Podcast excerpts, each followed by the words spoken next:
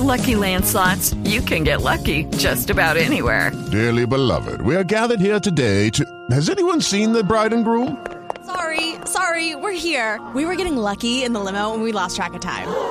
No, Lucky Land Casino, with cash prizes that add up quicker than a guest registry. In that case, I pronounce you lucky. Play for free at LuckyLandSlots.com. Daily bonuses are waiting. No purchase necessary. Void were prohibited by law. 18 plus. Terms and conditions apply. See website for details.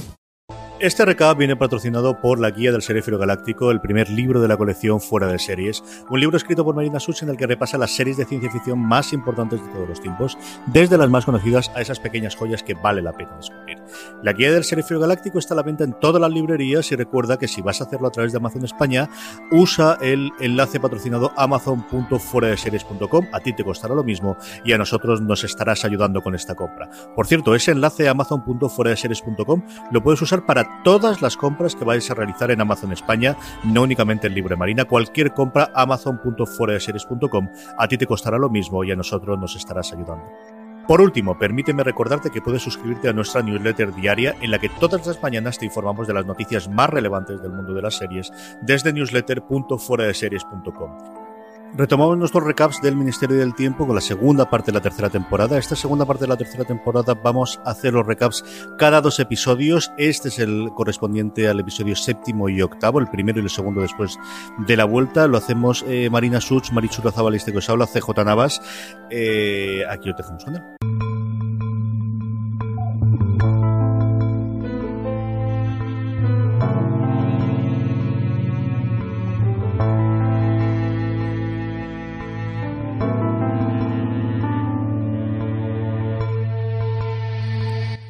Bienvenidos a un nuevo recap de Fuera de Series, bienvenidos a la vuelta de los recaps del Ministerio del Tiempo. Eh, dar la bienvenida a Marichu Lazabal, que me acompaña una vez más para hablar del Ministerio del Tiempo. Muy buenas, ¿qué tal? Eh, pues con muchas ganas de volver a hablar contigo, que parece que fue ayer, pero llevamos ya un porrón entre, entre unas cosas y otras sin grabar, ¿eh? Un porrón, un porrón. Y con Cantén lleva un porrón sin grabar y siempre es una verdadera alegría poder hablar con ella. Marina, ¿cómo estamos?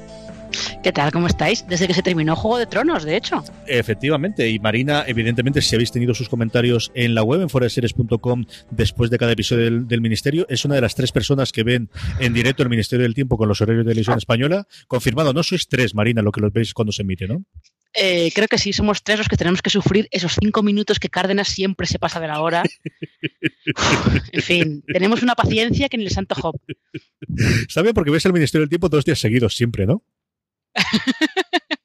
Sí, sí, prácticamente. Es como con Cárdenas viajas de vuelta a los años, no sé, a 1981, por ejemplo, y luego ya ves el Ministerio del Tiempo. ¿Tú te acordarás, Marina, de la CBS cuando se pasó dos minutos de la emisión de The Good Wife que tuvo que pedir perdón para toda la gente, aquella que estaba grabando y todo lo demás? ¿Te acuerdas de aquello? Claro que me acuerdo. Y, y, cuando se pasan de la hora, cuando American Idol se pasaba dos minutos de la hora, que había un drama nacional en Estados Unidos y era American Idol con 20 o 30 millones de espectadores y un, rating brutal. Madre mía, me acuerdo yo de aquello. En fin, más o menos lo mismo que aquí. Eh, Never Feina. Eh, episodio 7, episodio 8. Evidentemente podemos hablar un poquito de las tramas, pero sobre todo yo quería preguntaros antes, ¿cómo habéis visto esta vuelta? Sabíamos desde eh, que nos fuimos que volveríamos con una patrulla cambiada.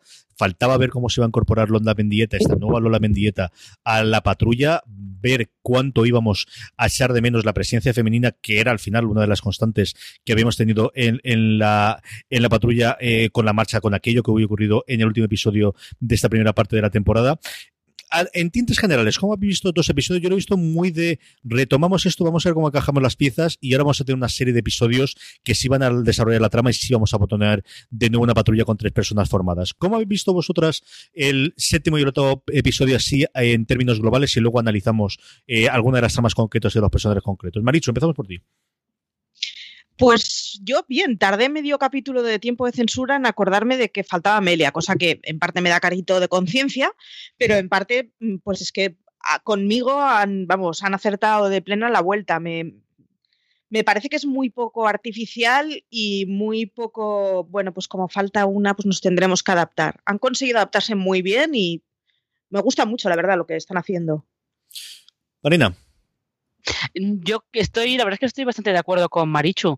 Eh, creo que llevan bastante, llevan de una manera bastante orgánica que pues eh, se vayan cayendo agentes que ya conocíamos antes y que entren agentes nuevos. Cada uno aporta una cosa diferente. Yo sí que he hecho un poco de menos que Pachino y Alonso tengan como una tercera pata en las misiones como simplemente una tercera persona que ponga un poco de paz, porque ellos dos están todo el rato discutiendo y todo el rato peleándose. Se hace falta en el capítulo 7 es Irene, hasta que se va un poco a intentar resolver esas cuentas pendientes que tiene con su pasado, pero en el capítulo 7 es un poco Irene y en el 8 yo sí que he hecho en falta que tengan no ya presencia femenina, pero que tengan otra persona con ellos. O sea, yo tengo mucha curiosidad por ver cómo sería una patrulla Pachino, Alonso, Lola. Yo creo que eso lo veremos en el, en el próximo episodio. Yo el séptimo me gustó mucho el papel de Irene. Aquí, mira que tienes a Miguel Ángel Silvestre que te llena la pantalla, al menos de mi modo a mí que me gusta mucho este tío. ¿Qué le vamos a hacer? Y Muñoz, querrás Muñoz, sí. Yo, es que esto de que todos son Miguel Ángel, claro, si hubiese dicho Mam, que es lo que me estaba saliendo, no me hubiese metido la pata desde el principio. Pero claro, quiero, quiero hacer disimular que yo no había Telecinco ni Antena 3 en sus momentos, que también lo hacía, y así vamos. Eh, ni que compraba sus discos, que estas cosas también tiene el, el pasado de cada uno. En fin, estas cosas son las que ocurren. Eh, yo creo que el, séptimo se notaba el Irene que posiblemente no puedes meterla siempre en la patrulla, pero sí que en este último yo lo he echado de menos, ¿no? el, que tengan una tercera eh, reacción que al final siempre era el contrapunto que te daba Amelia, aunque yo creo que Amelia en la última temporada siempre estaba muy monocorde con cada uno de, ellas, la más lista y ella la más inteligente y ella la que siempre sabe en esta temporada especialmente, pero sí he notado, sí lo he echado de menos. Eh, vamos primero con los casos de la patrulla y luego hablamos un poquito de los casos generales que están ocurriendo en el ministerio. Eh, ¿Qué os pareció el tiempo de censura y qué os ha parecido esta expedición a, la recién descubierta América y ese encuentro con su abuelo de Alonso? Eh, Marichu. Mm, a mí tiempo de censura, yo creo que por el tema me, gustó mucho más y me hizo vibrar más y me tuvo más pendiente, pero tiempo de conquista me parece que empastan muy bien ambas tramas y entonces consiguen que cuando estás viendo una escena es como que cuando se acaba piensas, ay, qué bien, porque ahora viene la otra trama que me están desarrollando. Y entonces, eh, no, el argumento, desde luego, el que más me gustó fue de tiempo de censura, pero, pero eso, yo creo que en gran parte por el tema. Pero en tiempo de conquista, yo que a Mam le tengo un poquito de manía, pues esta es la serie que me está reconciliando con los actores a los que les tenía un poquito de manía, porque me parece que ha hecho un papelón, vamos, o sea, no, yo no es el tipo que recordaba. O sea que bien, es que los dos han tenido cosas que me han dejado muy a gustillo. fíjate esto que comenta Marichu, de que hay, hay actores que el Ministerio del Tiempo como que te reconcilia un poco con ellos. A mí también me pasa, ¿eh? Sobre todo me pasó, creo que es en la primera temporada en la que conocemos a la, a la mujer de Irene, que bueno, luego tienen esa historia que se acaban separando y tal. Pero yo recuerdo que esa actriz la estaba viendo al mismo tiempo en Bajo Sospecha, y en Bajo Sospecha era como, madre mía, qué pesada es esta mujer. Y aquí, sin embargo, era como de, uy, pues no está tan mal hay, hay algo, algo hacen en el Ministerio del Tiempo con los actores, no sé si es que los dirigen más, los tratan mejor, no lo sé, pero como que te reconcilia con gente a la que tú a lo mejor habías descartado como de, bueno, este no, este, pues como Miguel Ángel Muñoz, que igual lo puedes descartar como, bueno, este es un tío bueno y ya está. Y aquí realmente como, como Gonzalo Guerrero, como este soldado español que pasa a ser un, un cacique maya, él está, está bastante en el papel, da muy bien el papel de, de este personaje. Yo creo que esa dualidad siempre de, hasta qué punto es culpa del actor y qué punto es culpa del guion. Yo siempre pongo el mismo ejemplo, que es la cuarta temporada de The Wire. Hay un personaje maravilloso de uno de los críos, que lo siguiente que hizo fue el remake de 90-210. Y te lo ponen en la temporada y te lo ponen en la siguiente película y dices, ¿se le ha olvidado actuar?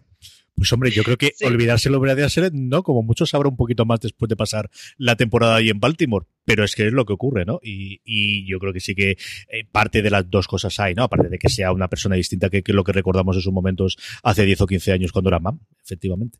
Eh, eh, vamos con, la trama de los hijos de Padilla y del ángel exterminador y todas estas cosas que ocurren en el ministerio. ¿Cómo estás viendo el desarrollo? Eh, Marichu, antes os comento yo y así tiro yo. Yo, igual que lo había muy deslavazado en la primer trozo de la, de la temporada, en, especialmente en el último episodio, a mí me ha gustado bastante. Me ha gustado bastante el tratamiento del personaje de, Marta, si no recuerdo mal, que era la novia de Pacino en original, que es un personaje que ni fu ni fa en el primer episodio, que aquí me ha gustado mucho. Me ha gustado mucho cómo se ha desarrollado su personaje. Esas eh, incongruencias o discusiones o ese planteamiento de nosotros somos los buenos, pero tenemos que hacer estas cosas que ahorramos de los malos. Entonces, hasta qué punto somos buenos o somos malos. Me ha gustado mucho esa parte de discurso. Quizás es lo que más me ha traído a mí de los últimos dos episodios del Ministerio del Tiempo. Maricho, ¿cómo lo has visto tú? Sí, sin duda. Lo que más me ha traído de la trama es, precisamente pues eso, ¿no? El, ver que entre ellos mismos hay discusiones y son más complejos que simplemente soy malo. Y la otra que me ha gustado es el que empiezan a dejar huevitos de Pascua, ¿no? El cuando vas por una playa y ves que hay un colgante y el colgante tiene una señal, ¿no? Y no te le dicen nada más y se acabó y nos olvidamos hasta dentro de un buen rato, ¿no? Me, gusta mucho que, que, estén empezando, pues eso, a dejar pequeñas cosas y sobre todo que no sea una cosa tan de, bueno, pues ahora es una escena de sectas, ahora es una escena de no, sino que lo están integrando de una forma, pues eso, muy, muy natural.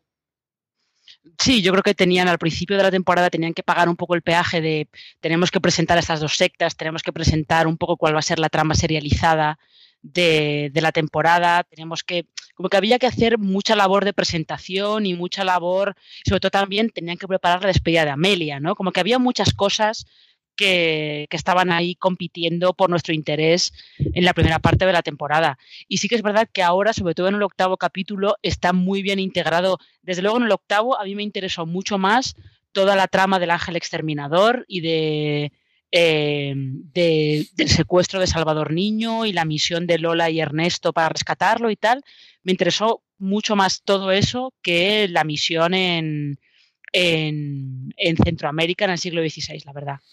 Y luego el ministerio yo creo que tiene una, cosa que, igual para los que no sigan la serie pues es un poco fastidio porque si te entras de nuevas de qué me están hablando, pero sin embargo a los que lo vemos cada semana yo agradezco muchísimo que no hagan el típico diálogo absurdo de porque te acuerdas de que esto era, no, no, ya se da por sabido, lo que ha pasado hasta ahora se da por sabido. Y entonces les permite empezar muy a sangre con, la trama transversal, ¿no?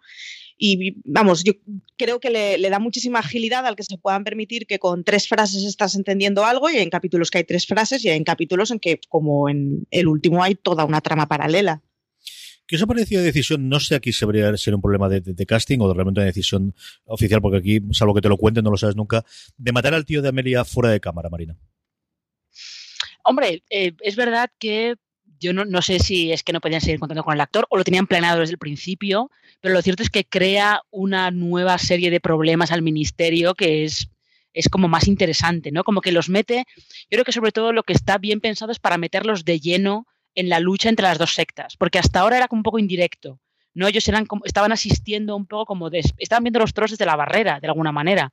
Estaban viendo como las dos sectas se peleaban a lo largo del tiempo, ellos intentaban evitar que hicieran determinadas cosas, pero no estaban metidos de lleno en, en la refriega. Y ahora, con la muerte del tío de Amelia, mientras estaba bajo custodia del ministerio, están metidos de lleno. Ya no pueden si quisieran ya no podrían decir, no, nosotros pasamos de esto, esto no va con nosotros, nos quedamos a observar y ya está ya no pueden. son un actor eh, directo en todo lo que esté pasando. Yo creo que eso es crea unas complicaciones bastante, bastante más, eh, no sé si interesantes, pero como que pueden ayudar a impulsar mucho la trama de cara al final de la temporada. Sí, yo, eh, bueno, a mí me da cosita que no hayamos visto más cosas del tío de Amelia, porque en concreto es un actor que a mí me, me maravilla que le hemos visto los últimos 30 años en TV3 de continuo, pero sí que es cierto que el que ocurran cosas que no estás viendo te permiten, primero, avanzar más rápido y segundo, que, te despierten la curiosidad. Un poco lo que decía Marina, ¿no? El, pasan cosas a contraplano que ya está bien, que, bueno, que, que sea más complejo todo otra cosa que quería preguntar es cómo veis a, lo que nos queda de la patrulla y lo que va a conformar la patrulla ahora. ¿Cómo veis a Alonso especialmente ahora que ha tenido este grandísimo desengaño? Si ha tenido la parte tocadita amorosa, la marcha de Amelia y ahora que su abuelo no era el abuelo que le había contado su padre. ¿Cómo creéis que esto le puede afectar de, ahora en adelante a un personaje que al final es quizás el que menos ha cambiado, ¿no? Desde el principio de, la serie, o al menos yo creo que tiene una evolución, todo lo que se fue suavizando, ¿no? Con su relación amorosa y, cambiando y quizás modernizándose, yo no sé si ha sido más el extremo o la sensación que yo tengo desde fuera que esta tercera temporada ha vuelto a ser, en muchos casos, eh, al menos en muchas de sus reacciones, en muchos de cuando él dialoga, el, Alonso que conocimos en la primera temporada, Maricho. Sí, a, yo ya lo iba demandando. A mí sí me parece que Alonso es muy divertido porque porque tiene esos comentarios impertinentes que lo hacen muy divertido, pero pues eso, ¿no? El que no tenga crisis con su religión hasta ahora, lleva tres años viviendo en el siglo XXI, que haya ciertas cosas de base que no se le hayan planteado, se me hacía un poco raro. Lo que pasa cada vez, pues como como pues es un personaje divertido, pues bueno, es pecadillo que vas perdonando. Pero a mí me parece que, que, el cambio que puede dar con esta temporada de cara a futuras ocasiones, y ahí lo dejo, eh, pues puede estar muy bien. Por otro lado, yo agradecería que por un momento, o sea, por un día no fuera el perro apaleado, el pobre, porque es que le pasa todo lo malo. ya, ¿vosotros creéis que están preparando un poco el camino para una futura salida de, de Alonso de la patrulla también? Yo mm. no sé si salida, pero desde luego cambio completo de personaje, yo creo que sí. O sea, yo, yo creo que este capítulo que hemos visto, pues el, el, cuestionarte tu abuelo, el cuestionarte la la finalidad de las cruzadas, el cosas muy de base, yo creo que, que sí que es un... Aquí van a cambiar cosas. No sé si salida. Espero que no. Yo creo que desde luego esta tercera temporada se mantiene completo. Aquí ya volvemos a por lo de la serie, por todo, todo lo que conocemos de los tres manejes o de, de, la movida con televisión española y con los creadores de la serie y con todo lo demás, ¿no? De, de, a ver qué ocurre con esa posible cuarta temporada, que yo creo que es una cosa que podemos hablar conforme vaya terminando la temporada, de qué perspectivas hay o de qué previsiones tenemos. Alonso, aparte de que me dé mucha envidia que he podido ver a Bowie, que yo no puedo poder verlo en directo, ¿qué os parece la evolución que tiene y, este buen hombre que también no era mam, pero en fin, iba más o menos en la misma cuadra y lo que nos gusta este señor, ¿eh? ya, eh, yo estoy un poco con Marichu hasta ahora y contigo también CJ. Esta temporada lo veía como muy estancado otra vez en el rollo, no, yo estoy aquí por la gloria de España y como que parecía que la evolución que había tenido al estar, al hacerse amigo de Julián y al estar con, con Elena, como que había dado marcha atrás. Entonces, a ver si esto, esto, lo que le pasa con su abuelo, que realmente es un, es un golpe bastante duro para él, porque él da la sensación de que se hace soldado prácticamente por el, el ejemplo de su abuelo, como quien dice, a ver si Alonso mejora un poco. Aún así, o más que mejora, evoluciona, ¿no? Va yendo un poco más, yendo un poco más hacia adelante, como quien dice. Aún así, yo confieso que la relación de Pachino y Alonso sigue funcionando muy bien. Yo creo que son dos personajes que tienen mucha química. Otra cosa es que les haga falta una tercera persona para equilibrar un poco el tema, ¿no? Pero yo creo que como dúo funciona bastante bien. Sí, y en general, además, eh, a Pacino, sin embargo, yo creo que sí que le han hecho una evolución muy grande. Y complementa muy bien al personaje de Alonso y complementa muy bien en escenas solas, que a mí con Pacino, vamos, o sea, yo a Augusta le tenía especial manía y no sé quién lleva su club de fans, pero que me avise porque quiero el segundo carnet. las escenas que las escenas que tienen tiempo de censuras que son simplemente el solo, mm. ostras, mmm, me lo dan a mí y estropeo el papel, lo tengo clarísimo. El, no solo el solo, sino las escenas que tiene con, con Carlos Areces, como ese sí. que parece José Luis López Vázquez. Sí. Eh, mira, son muy divertidas, ¿eh? son muy divertidas. Yo creo que lo, que lo único que le ha pasado a Hugo Silva es que se ha ido haciendo mayor probablemente y ha ido adquiriendo como otros matices, ¿no? Que eso también le pasa, le pasa a los actores un poco como el vino, que hay algunos que según se van haciendo mayores van, a, van añadiendo más más cosas a su repertorio y tal, y van y se van volviendo actores más interesantes, simplemente. Y a mi Macarena, aparte de que sepamos que es ella la que hizo la llamada, que no estuvo nada mal, como nos decía Marina sí. en su en su crítica en fuera de series.com, no mira, vamos creyendo hasta Lola, cuéntame me has pillado bebiendo un sorbo de té y casi lo tiro por todo el ordenador. La culpa fue tuya. O sea, la que la puso en la crítica fue tuya. No ya lo sé, ya lo sé, ya lo sé. Pero yo confieso que fue un guiño que me hizo mucha gracia, la verdad. ¿Has visto la película? Muchísima. ¿Ya se ha estrenado? ¿Se ha preestrenado? ¿Cómo está? Que yo estoy perdido. No, no, no, no. La película se estrena el viernes. Uh -huh. Estamos grabando este jueves. La película se estrena el viernes. Yo he visto la obra de teatro. Y la obra de teatro yo sí que la vi con Macarena García, pero la película no la he visto todavía. No, tú y, y, y, Madrid tres veces vueltas, ¿no? Porque yo creo que hay bofetones para... Está Hamilton y después esto de entrada por lo que me han comentado a mí, ¿no? Es una locura eh, que yo en Madrid. eh, bueno, eh, también hay que tener en cuenta que es una obra que solo se representa de jueves a domingo. Entonces, los horarios son también más, más restringidos. Pero yo creo que el barrio de Malasaña en concreto la he debido ver como unas 30 o 40 veces probablemente. Em, ¿Cómo ves a Macarena? ¿Nos creemos ya está Lola? ¿Empieza a ocupar el, juego que dejó eh, Aura Garrido? ¿Cómo, lo veis? Yo a Lola no me la acabo de creer. Sin embargo, la historia de Lola cada vez me está gustando más. Es una cosa que no, no, sé, que aún me tengo que entender conmigo misma. Pero al, personaje aún no lo sé, no, no, no acaba de conquistarme y sin embargo toda la escena que hay en el confesionario, o sea, en el confesionario yo también. en el hermano esto. Sí, en la, no sé, vamos, o, el Vaticano, pero eh, en la sala de testigos, digamos, toda la historia con su hija. Eh, me, tuvo vibrando. O sea, el Ministerio del Tiempo a mí es una serie que me gusta mucho, pero que no suele haber momentos en los que me sorprenda de chan chan. Y sin embargo, en, en o sea, toda esa escena fue de tenerme atrapada delante de la pantalla en plan, ¿cómo que? Quiero saber más de absolutamente todo esto. Entonces, ella, yo creo que con rodaje sí me la creeré, pero creo que a su historia le están haciendo una cosa de distintas caras, distintos hilos temporales, distintas incongruencias, que, puede salir algo muy cañero.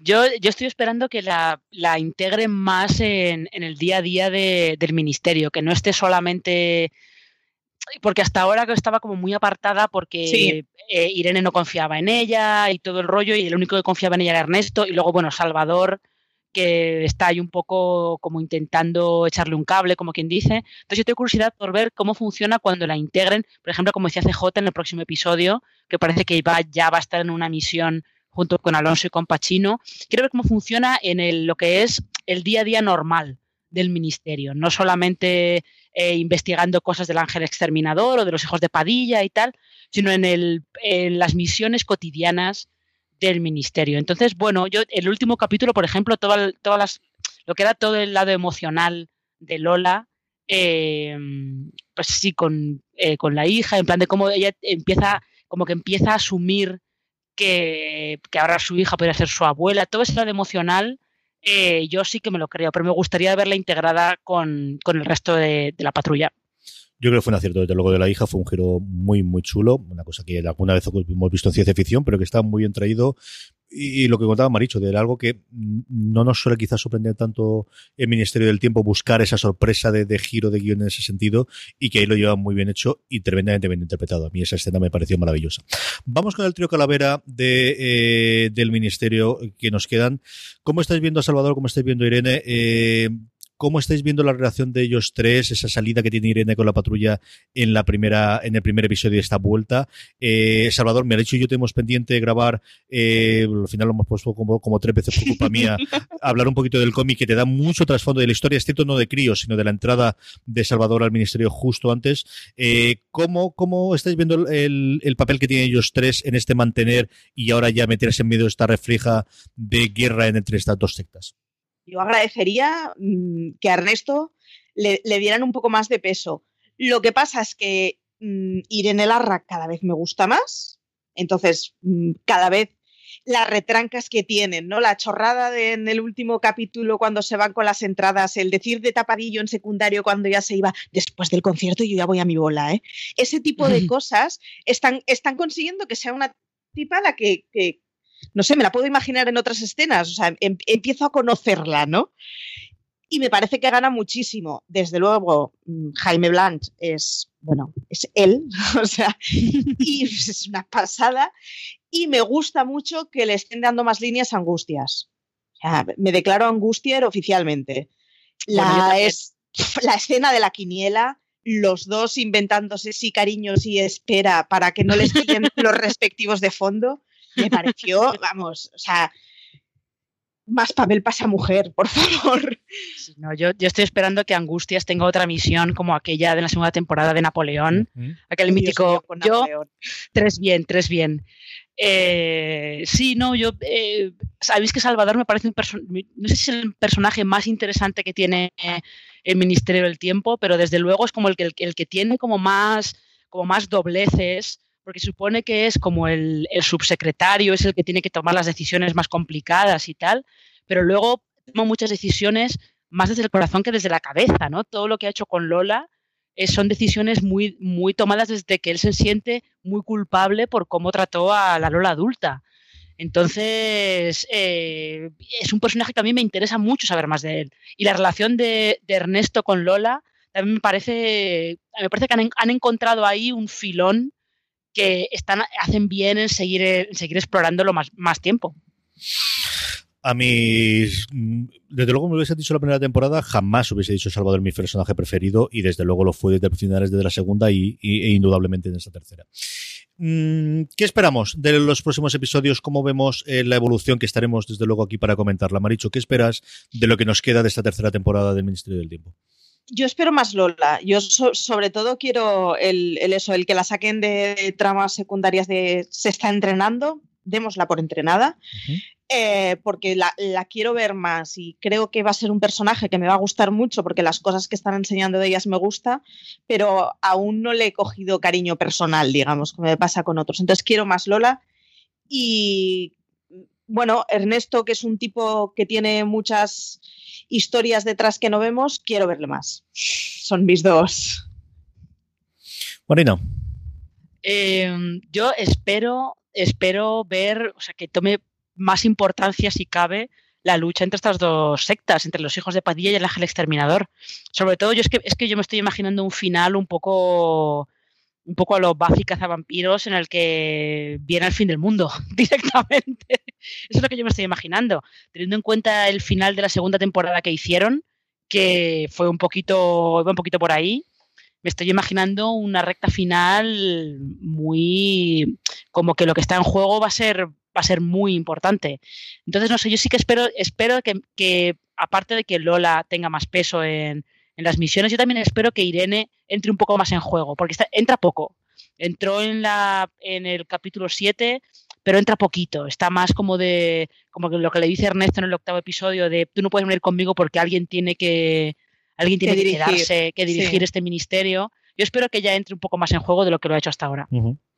Muy bien, y aquí estaremos para comentarlo. Como os decimos, volvemos al ritmo habitual a partir de la semana que viene de estos recaps cortitos del Ministerio del Tiempo eh, después de cada uno de los episodios. Recordad que siempre tenéis la crítica de Marina eh, los martes por la mañana por la tarde en fuera de series.com, disponibles desde los martes. Si no, os cambia televisión española los episodios del viernes, que estos son capaces de hacerlo también, ¿eh, Marina? Eh, bueno, vosotros ya sabéis que con las cadenas españolas la ley les marca que tienen que dar la, tienen que dar la programación con tres días de antelación. A partir de ahí, ellas yo creo que, quieren. Ahí hicieron un touchdown y diría con menos de tres días de antelación. Y entonces se lo han creído desde entonces así y lo han entendido mal, por madre de Dios. Eh, estaremos a ver a contarlo. Marichu, mil gracias una vez más por hablar conmigo un ratito del Ministerio del Tiempo. Gracias a vosotros, que me lo paso viva. Gracias a Marina por habernos acompañado en esta ocasión. Recordad el libro de Marina que nos ha traído este recap, el, la guía del serífilo galáctico, el primer libro de la colección fuera de series, a la venta en todas las librerías. Y recordad, si lo compráis desde Amazon España, igual que si hacéis cualquier otra compra en Amazon en España, entrad, hacednos el favor desde fuera de series.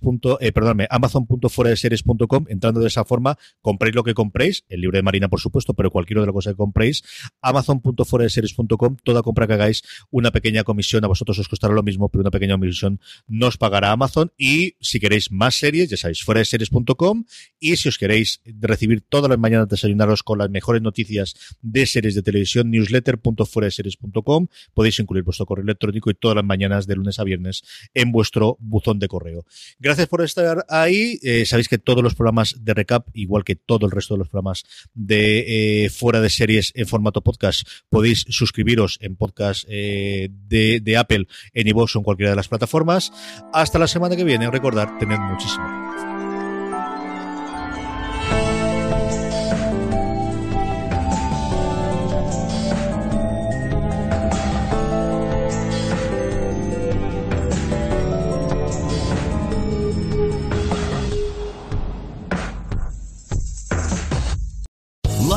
Casino asking people what's the weirdest place you've gotten lucky? Lucky? In line at the deli, I guess? Aha, in my dentist's office. More than once, actually. Do I have to say? Yes, you do. In the car before my kids' PTA meeting. Really? Yes. Excuse me, what's the weirdest place you've gotten lucky? I never win and tell. Well, there you have it. You can get lucky anywhere playing at LuckyLandSlots.com. Play for free right now. Are you feeling lucky? No purchase necessary. Void where prohibited by law. 18 plus. Terms and conditions apply. See website for details.